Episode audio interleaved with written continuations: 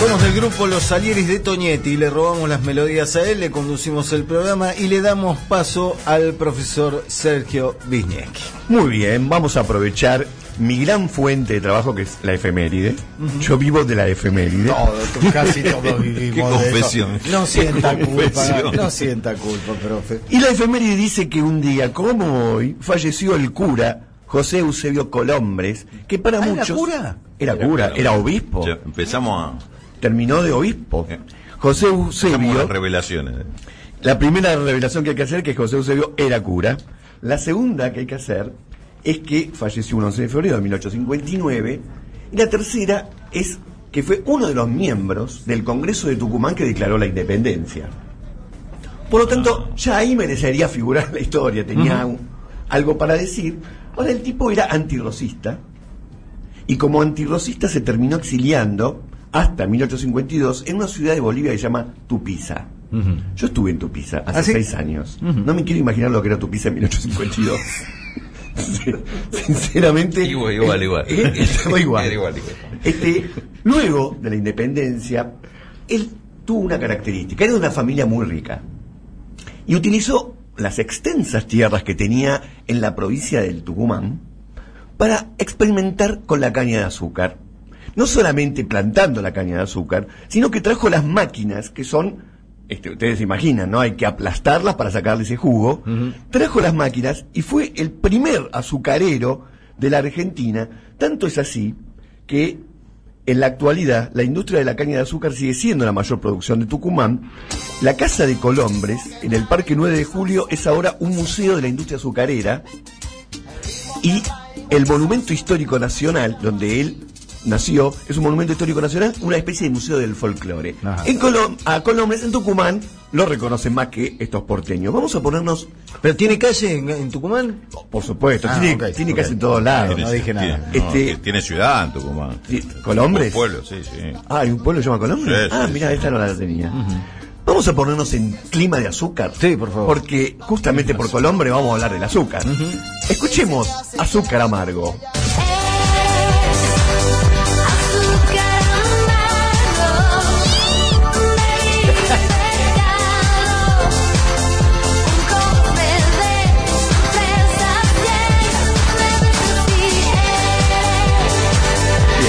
Ahora que están todos bailando, es donde yo quiero empezar a hablar la etimología de la palabra azúcar. ¿Se la imaginan? ¿De dónde puede venir la palabra azúcar? ¿De dónde? Es una palabra persa. Al azúcar. Ajá. Al, vieron que toda la palabra árabe empieza con al. Al azúcar. Al azúcar. Almonde. Que es, que es almonde, algodón, al hambre, etcétera. Son todas las que empiezan con al, este, al drogadicto. Al carajo. Bien, al azúcar, el nombre persa que significaba arenilla, porque se hacía arenilla el azúcar. Ah, claro. Este, y hasta ahí, dejémoslo ahí, ¿no? Ahora, Alberto. lo que sí se sabe es que todas las plantas tienen sacarosa, porque yo me informo para hacer esta columna. Todas las plantas tienen sacarosa, pero la diferencia es que la caña de azúcar tiene mucha sacarosa. Por ejemplo, durante mucho tiempo se usó la remolacha, Claro, el azúcar sí. de remolacha. Sí, sí, sí. Pero antes de la existencia del azúcar, o me habían dicho, antes de la proliferación del azúcar como el endulzante universal, la gente ponía miel. Ponía miel. Este, ya es bíblica la palabra tierra, la tierra prometida era la tierra de la leche y de la miel. Ahí me salió una cosa bíblica que no, no tenía pensado que me iba a salir. Bien. La primera referencia Improvisa, histórica, además. la primera referencia histórica a la caña de azúcar es un manuscrito chino, siempre es chino, un manuscrito chino del siglo VIII antes de Cristo, en el que afirman que la caña de azúcar se originó en la India. Es decir, los monjes budistas llevaban desde la India hasta la China las cañas de azúcar, que era un excelente, porque vi lo que la mascaban. Claro. Entonces, en momentos de hambre. Adicción al azúcar, que es un tema que me parece que podremos tratar algún día. Y después fueron descubiertos, en la época de un imperio que estaba en el norte de la India, que se llamaba Imperio Gupta, alrededor del siglo VI después de Cristo, los primeros trozos de esa azúcar procesada y convertida en el polvo que conocemos hoy, en esa arenilla. Cuando se pudo convertir el jugo de la caña de azúcar en esa arenilla, es decir, el proceso químico necesario, que ya para decirlos esto ya lo conocían, ahí es donde se pudo empezar a transportar el azúcar. Claro. Y en la China se terminó convirtiendo en un alimento de uso universal para las comidas y para los postres, pero incluso hay algunos libros de medicina china que recomiendan en ciertas situaciones consumir azúcar. Claro, hasta ese momento no existía la salsa agridulce, por ejemplo. Por ejemplo, por existía ejemplo. la salsa agria nomás. Ahora, por ejemplo, en las cruzadas, un señor que llamaba Guillermo de Tiro, es decir, Guillermo que vivía en Tiro, era, antes no había apellidos, Guillermo de Tiro es un cronista de las cruzadas y cuenta que los cruzados del siglo XII encontraron el azúcar en el oriente y se lo empezaron a llevar a Europa. Ahora, eso no significó que empezó la moda de usar azúcar en Europa. Pasaron casi mil años hasta que se terminó imponiendo como costumbre este, usar el azúcar. Tengo un breaking news para decirles Epa. en el medio de esta columna. Eh, Breaking news. Gracias. Siempre quise decir un breaking news porque yo soy historiador. Era imposible para mí. Claro, Un no breaking- no tengo nunca una primicia. vieja la Claro. Cuando Colombia Juá, hizo su famoso viaje de 1492, el primer lugar en el que se detuvo es un lugar llamado La Gomera, en las Islas Canarias. Se iba a quedar cuatro días para cargar vino y agua, solamente cuatro días, pero conoció a Beatriz de Bobadilla y tuvo un romance con Beatriz de Bobadilla. Este es el breaking news. Tuvo un romance ¿Cuándo fue eso?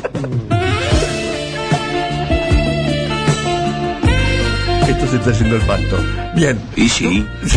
Tuvo un romance con ella y en lugar de quedarse cuatro días se quedó más de un mes. Y, lo, y el resto del barco. No, no, se tuvieron que quedar todos. La niña, la Santa María y la Pinta. Se tuvieron que quedar todos. La niña, Santa Los María y la tres, Pinta. Los tres barcos. Pero, una vez que salieron, Cristóbal, no tenemos que ir. tenemos, que, tenemos que descubrir el nuevo mundo, Cristóbal. Es como descubrir América. No vamos a llegar ni en octubre. le- Pero hoy es una no manteca. llegamos para el 12. No llegamos para el 12 de octubre. Ahora, Beatriz de Bobadilla le regaló unas cañas de azúcar Sí, para, además que de se que- lleve, Claro. para que se lleve a lo que él pensaba que iba a ser la India, Sí. lo cual era loco porque en la India se había originado el azúcar. Claro. Pero bueno, las primeras plantaciones de azúcar en América son las que trajo Colón, son las que trajo Colón. Ahora, ¿qué pasaba en esta época? ¿Qué pasaba en esta época?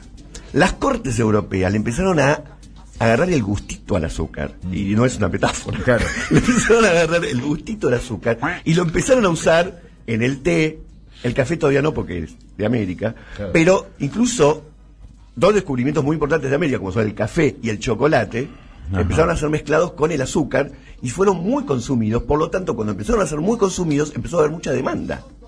Y se convirtió en un bien suntuario, un objeto de distinción. Tener azúcar en la mesa era solamente para muy pocos elegidos.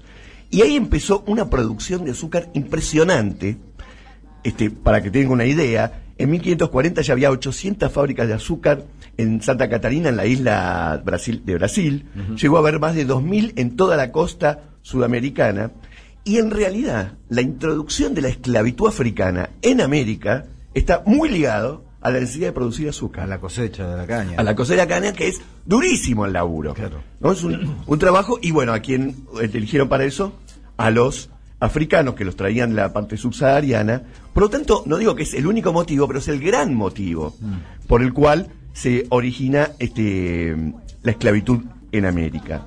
El primero que logra producir los llamados terrones de azúcar, eh, el, el cubito, el cuadradito, que también facilita el transporte, es el moraro, el moravo, Jacob Christoph Rad.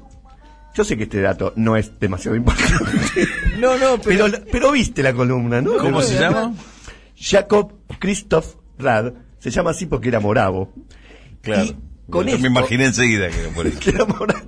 Y con esto se logra llamaba así, digo, bueno, si es que en cualquier mesa más o menos distinguida pueda estar el azúcar. Claro. Este, mi abuela todavía consumía el mate dándole un mordiscón al terrón de azúcar y tomaba el mate con Con en, la boca. en la boca. Ah, mira. Exactamente. Ah, te viene. Porque algunos lo querían amargo y bueno, así no se mezclaba. Ahora, ustedes fíjense qué hecho importante histórico se deriva de esta producción esclavista en América, que es la llamada Revolución Haitiana. Esta revolución que ocurrió entre 1791 y 1804 es la primera revolución en América. Fíjense, 1791 estamos a dos años de la Revolución Francesa y todavía estamos lejos de las revoluciones hispanoamericanas. Y esta revolución haitiana de esclavos tiene la característica de que es la única revolución de esclavos que terminó siendo triunfante.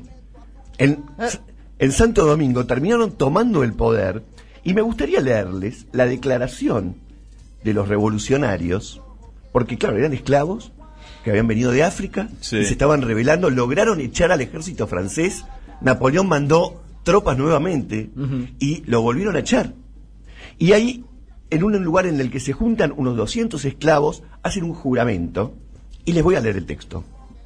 El buen Señor que creó la tierra, que nos da la luz desde el alto, que soporta el océano y hace el trueno rugir, escuchad bien todos ustedes, este Dios oculto en las nubes nos observa. Él ve todo lo que el hombre blanco hace. El Dios del hombre blanco lo llama a cometer crímenes. Nuestro Dios solo pide obras buenas de nosotros.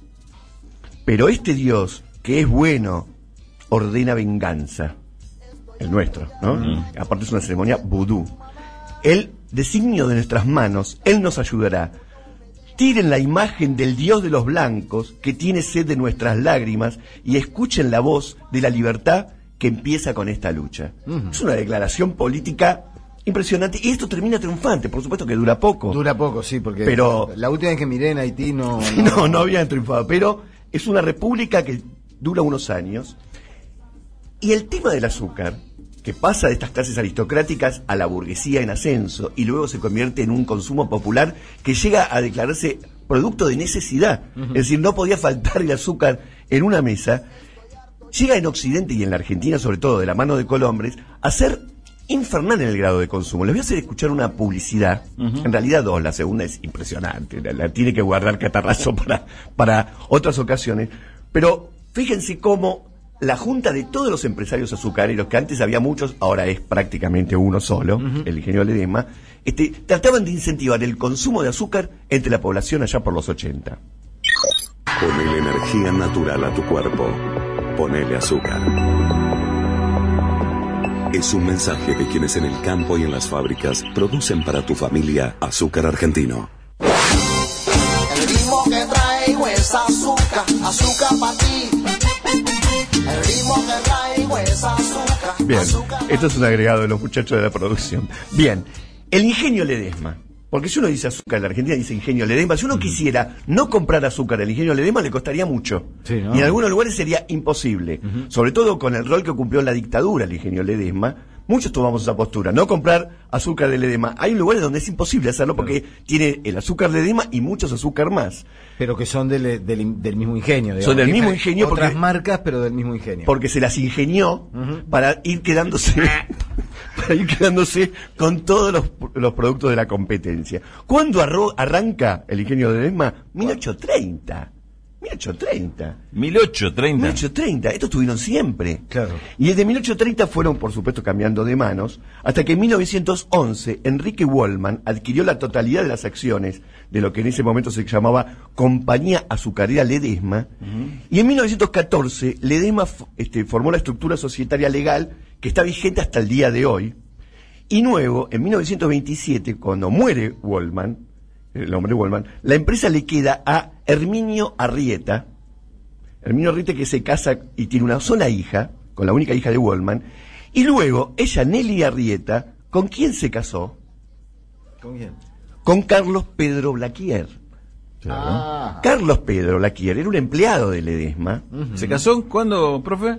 El, día del casamiento no lo tengo. No, el, día- el día- el año, el año. No, no, no. No, pero se Claro, hizo el cargo de la empresa Carlos. Sí. Pedro se hizo cargo en 1970. O sea, recién en 1970 los Blaquier pasan a ser. Exacto, porque en realidad Ah, era vos. de la familia Rieta. Claro. Fue obtenido en matrimonio el patrimonio. Patrimonio y matrimonio por algo se parecen tanto Sí, las palabras. claro.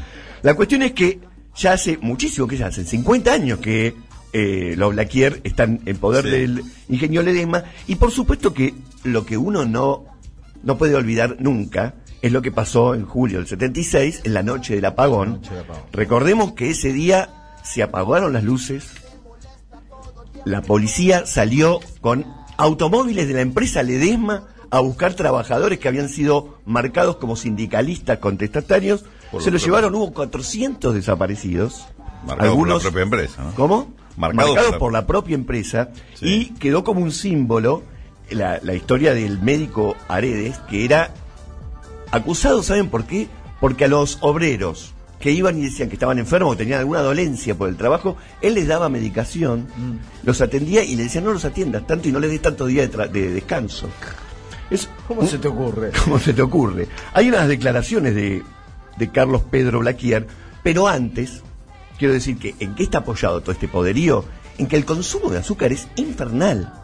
Es infernal, no es solamente lo que le ponemos al café, es No, no, la repostería, la, la repostería, las, las gaseosas, este, millones de cosas tienen azúcar. Es más, a veces si algo no tiene azúcar, no nos gusta. Yo no sé cómo, en el lenguaje ya ha quedado instalado que lo dulce es lo bueno y lo amargo es lo malo. Mm. De hecho, cuando te dicen amargo, te están diciendo algo muy están mal. te ofendiendo, Te te están están- ofendiendo y cuando te dicen dulces sueños, etcétera, más allá de que está comprobado que el azúcar no hace tan bien. Escuchemos este audio que para mí es lisérgico.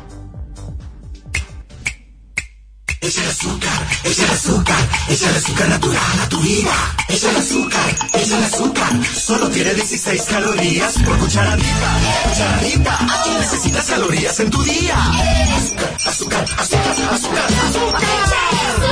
Échale azúcar, échale azúcar. Échale todo lo que tomes en tu vida. Échale azúcar, échale azúcar. Échale soy energía a tu día. Porque azúcar natural Solo hay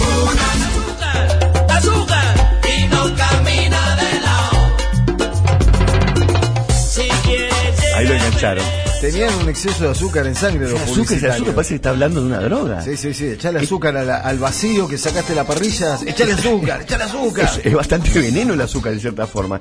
Vamos, a ir, vamos cerrando con las declaraciones de Carlos Pedro Laquier, que ha tenido algunas impresionantes. Sí. Él calificó de fascista a Juan Domingo Perón, a quien de todas formas rescata por su último gobierno, que justamente cuando se hizo la AAA, revela que de joven fue socialista, pero que ya no porque a los 50 el que sigue siendo izquierdista es un boludo. Es una frase que no creo que haya inventado. Sostiene que los radicales son buenos opositores y malos gobernantes, y se queja de que en este país a todo el que tiene guita lo ataca la zurda. La zurda es una palabra que no utiliza la gente del común.